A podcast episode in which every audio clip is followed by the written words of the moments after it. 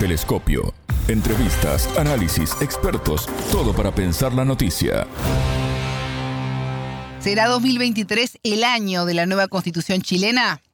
Bienvenidos. Esto es Telescopio. Es un gusto recibirlos. Junto a los analistas políticos chilenos, Vladen Yo Porrera, doctor en ciencia política y magíster en estudios internacionales, y Natalie Rojas Vilches, colaboradora del Centro de Estudios Latinoamericanos de Geopolítica e integrante de Nodo 21, analizaremos este tema. Quédense con nosotros. Somos Martín González y Alejandra Patrone, desde los estudios de Montevideo. En Telescopio te acercamos a los hechos más allá de las noticias. Este paso dado por los actores políticos de todos los signos aporta también a la construcción del Chile que queremos. Porque una constitución, es importante recordarlo, es algo que tiene que ver directamente con nuestras vidas. Es algo que nos incumbe y que representa el pacto social que ordena las reglas que rigen nuestra vida en común. Por eso, la importancia de este acuerdo que busca abrir el camino para la construcción de un marco de convivencia que permita reemplazar una constitución que transversalmente estamos de acuerdo que está agotada y que nos encamine hacia un Chile más justo y más democrático. Una vez más, en Chile, pese a las dificultades, hemos decidido resolver los problemas de la democracia con más democracia y no con menos. A paso firme, el gobierno del presidente chileno Gabriel Boric avanza en el acuerdo para la elaboración de una nueva Carta Magna, en un proceso concentrado en los partidos políticos y los parlamentarios. A diferencia del proceso constituyente anterior, en el que la ciudadanía rechazó en el plebiscito del 4 de septiembre la nueva constitución, en esta ocasión habrá un Consejo Constitucional con 50 miembros elegidos popularmente, además de una comisión de expertos y un comité técnico de admisibilidad. Si el Consejo Constitucional elabora un documento que no está en concordancia con el anteproyecto de los expertos, estos podrán vetarlo. Este nuevo texto sustituirá a la constitución heredada de la dictadura de Augusto Pinochet entre 1973 y 1990. El entrevistado. Vladen Yopo Herrera, analista político chileno, doctor en ciencia política y magíster en estudios internacionales. Bienvenido a Telescopio, ¿cómo estás? Es un gusto recibirte. ¿Qué tal? Buen día, ¿cómo están? Mucho gusto, gracias. El gusto es nuestro. Chile alcanzó un acuerdo para realizar un nuevo proceso constituyente. El texto denominado Acuerdo Chile va a ingresar al Parlamento y se solicita además al Ejecutivo la discusión inmediata de manera tal que el itinerario que se propone sea factible. Vladen, ¿qué implica todo esto? Bueno, primero yo diría que un acuerdo siempre es bienvenido, en general en la política. Eh, de alguna forma representa la posibilidad, ¿no es cierto?, de avanzar cuando hay diferencias o disonancias políticas. Sin embargo, hay peros. Los peros son los siguientes. Primero, los que logran el acuerdo son los partidos políticos y el Parlamento, dos sectores que hoy día están con muy baja legitimidad en términos públicos. Y ese es un tema no menor, porque eso le resta algo de legitimidad al proceso.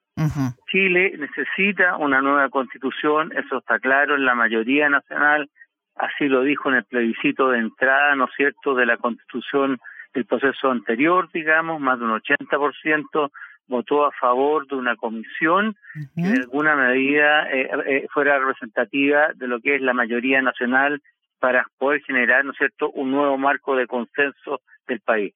Ese es un tema no menor porque eso va quitándole y va restándole, digamos, de alguna forma legitimidad. La segunda cosa que también votó en ese momento la gente fue que quería una convención 100% electa, es decir, sin intervención del Parlamento.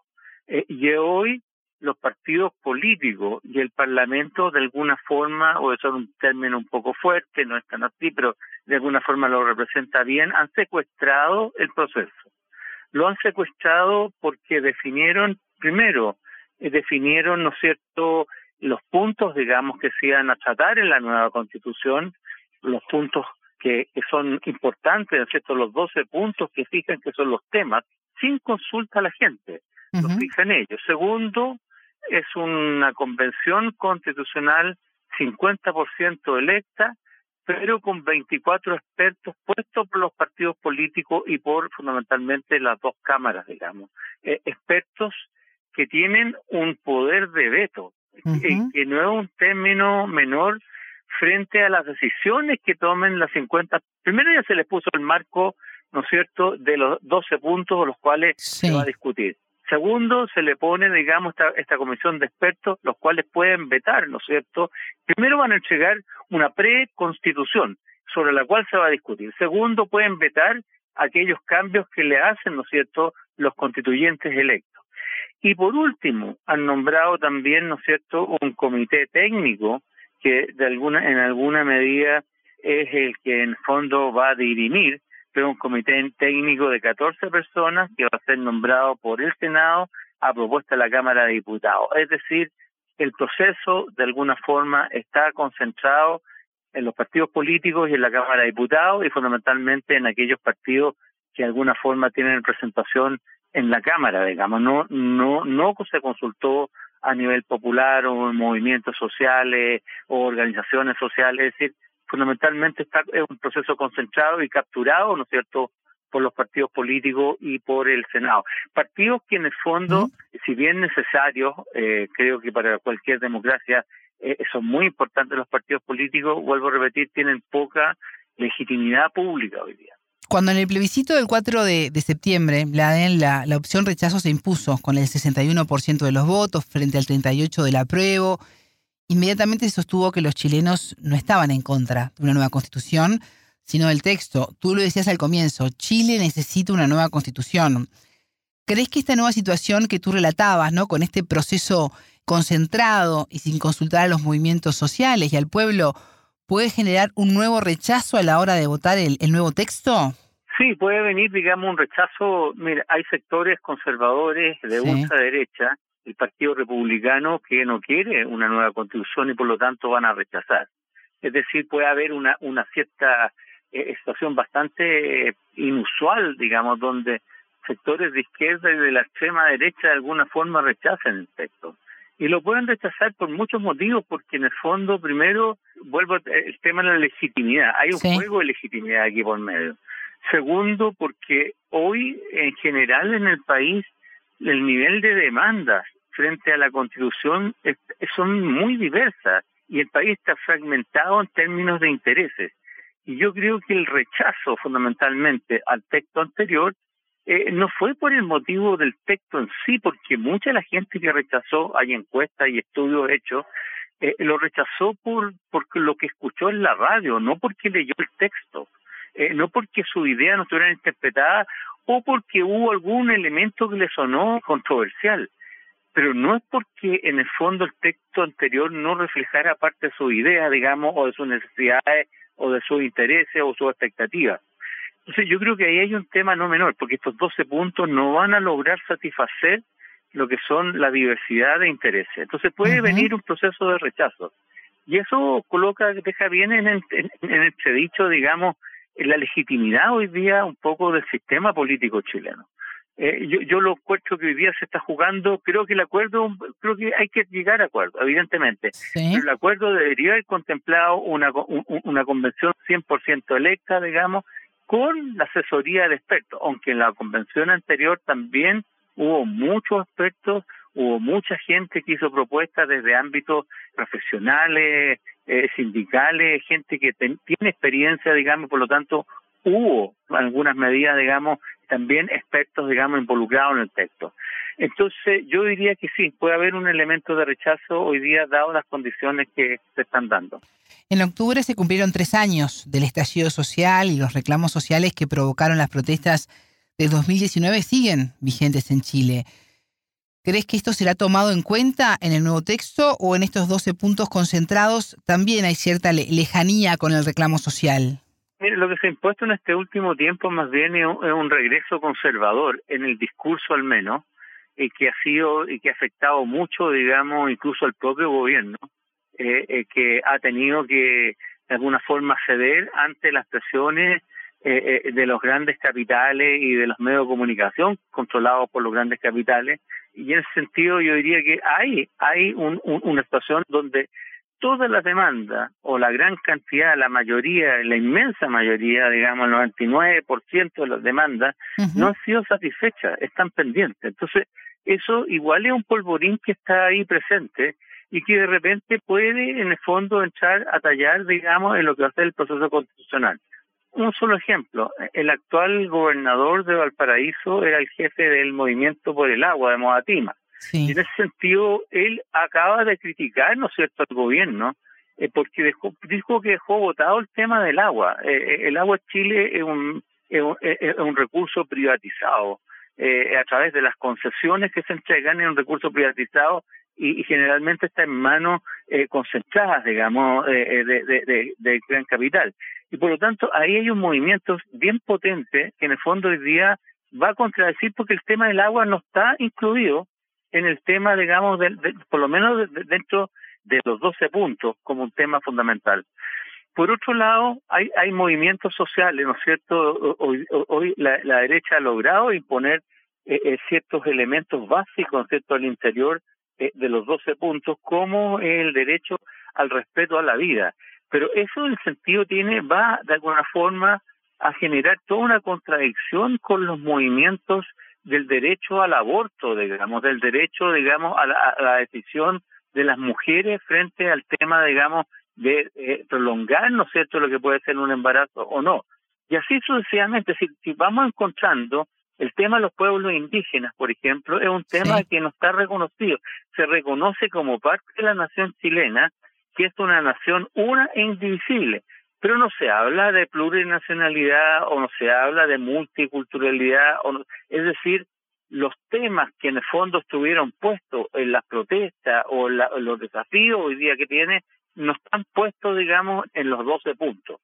Eh, la centralización tampoco, digamos. Entonces, por lo tanto, yo diría que va a generar un marco eh, de contradicción con los desafíos que planteó la mayoría nacional a pesar de que los medios hoy día y, los partidos políticos que firmaron están un poco hoy día tratando de sacar este proceso adelante, diciendo un poco eh, eh, eh, que es el menor de los males o la medida de lo posible, es decir, tener una nueva constitución va a ser mejor que tener de la constitución de Pinochet, pero como tal, lo mismo que tenía la constitución de Pinochet es un, es un texto o, un proceso que está con mucho cerrojo. Entonces, en esta perspectiva va a tener contradicciones importantes de la población.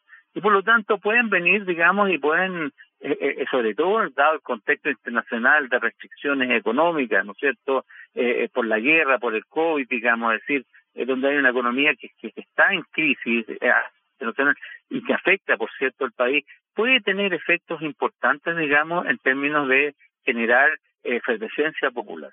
Vamos a seguir muy atentos a este proceso constituyente tan importante para Chile y esa tan necesaria nueva constitución. Mladen Yopo Herrera, analista político chileno, doctor en ciencia política y magíster en estudios internacionales. Muchas gracias por estos minutos con Telescopio. Que estén muy bien, muy buenos días. El acuerdo alcanzado por los políticos chilenos este lunes 12 llevó arduas horas de negociación. El trabajo comenzará en enero y se prevé que en diciembre del 2023 se realice el plebiscito sobre la nueva propuesta de Carta Magna. La invitada. Natalie Rojas Vilches, colaboradora del Centro de Estudios Latinoamericanos de Geopolítica e integrante de Nodo 21. Bienvenida a Telescopio. ¿Cómo estás? Es un gusto recibirte. Hola, buenos días. Es el tema de, de salir a nivel mundial, ¿no? Tenemos diferentes horas en todo el mundo. Lo importante es estar comunicadas, Natalie. Así es. ¿Cómo ves este acuerdo político para realizar un nuevo proceso constituyente?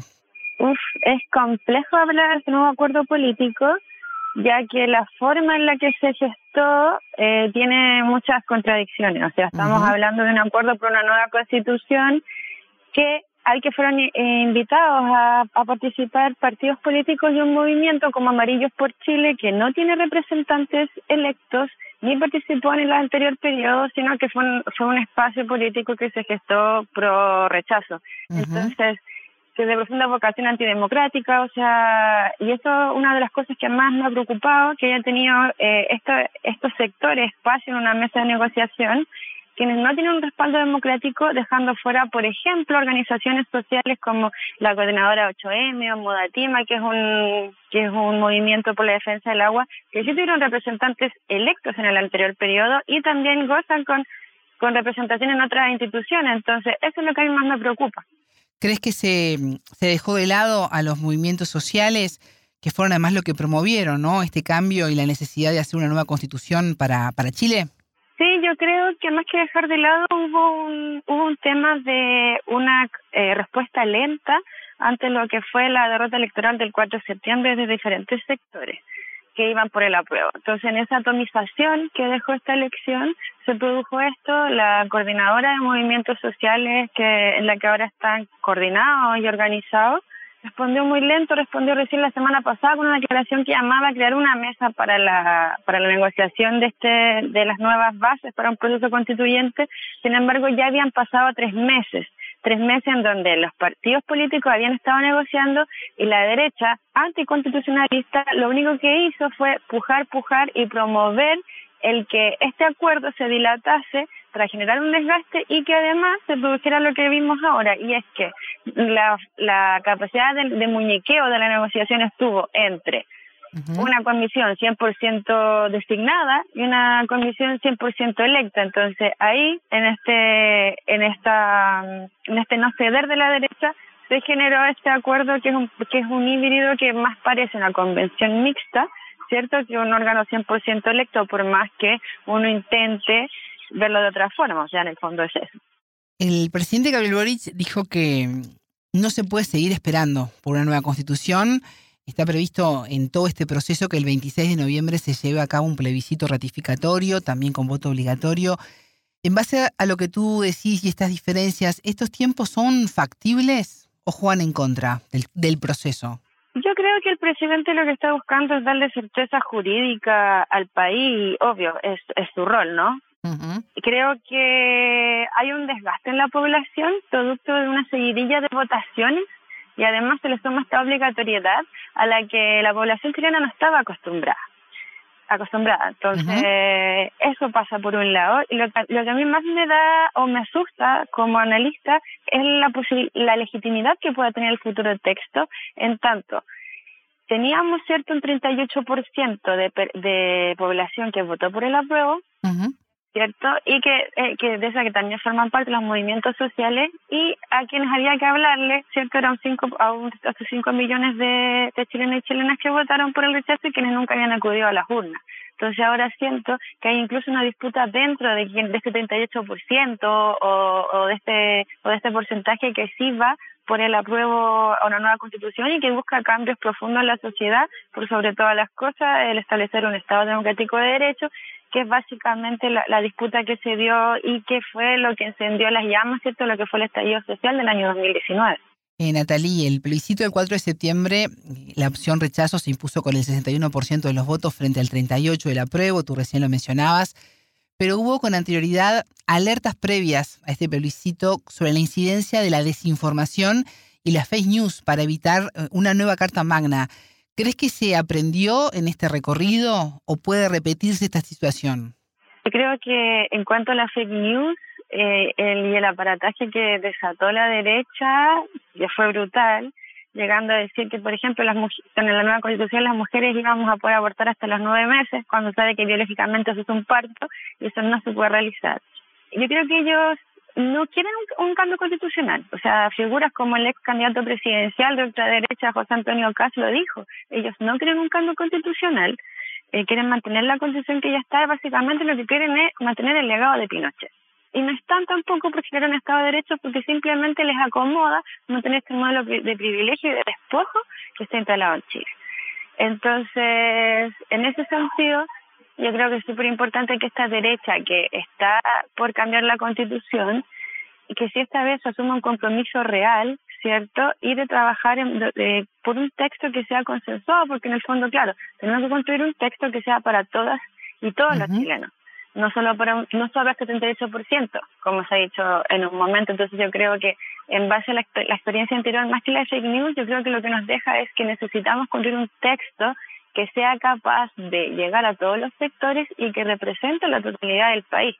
Y más allá de las negociaciones y de cara a lo que será el próximo año 2023, ¿qué no puede quedar fuera de este nuevo texto para la Carta Magna? Lo que no puede quedar fuera bajo ningún motivo en este, en este texto es el avance hacia un Estado social de derechos, ¿cierto?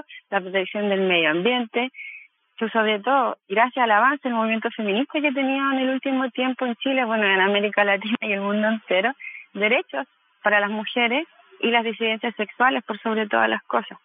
Eso yo creo que son, son pilares fundamentales que por los que hay que disputar, eh, por los que hay que entrar a disputar este espacio, que en el fondo no se cierra, digo, no se cierra, sino que se abre este espacio para que las diferentes fuerzas políticas que existen entren a disputar y, y se pueda se pueda un poco mover la aguja de lo que tenemos ahora en Chile, que es un que es un modelo neoliberal constitucionalizado y que lo único que ha hecho año tras año ha sido privatizar derechos tan importantes como es el derecho a la educación, el derecho al agua o el derecho a la salud. Natalie Rojas Vilches, colaboradora del Centro de Estudios Latinoamericanos de Geopolítica e integrante de Nodo 21. Muchas gracias por estos minutos con Telescopio. Gracias a ti. Telescopio. Ponemos en contexto la información. Hasta aquí, Telescopio. Pueden escucharnos por sputniknews.lat. Ya lo saben, la frase del día la escucharon en Telescopio. Todas las caras de la noticia en Telescopio. No se consultó a nivel popular o en movimientos sociales o organizaciones sociales.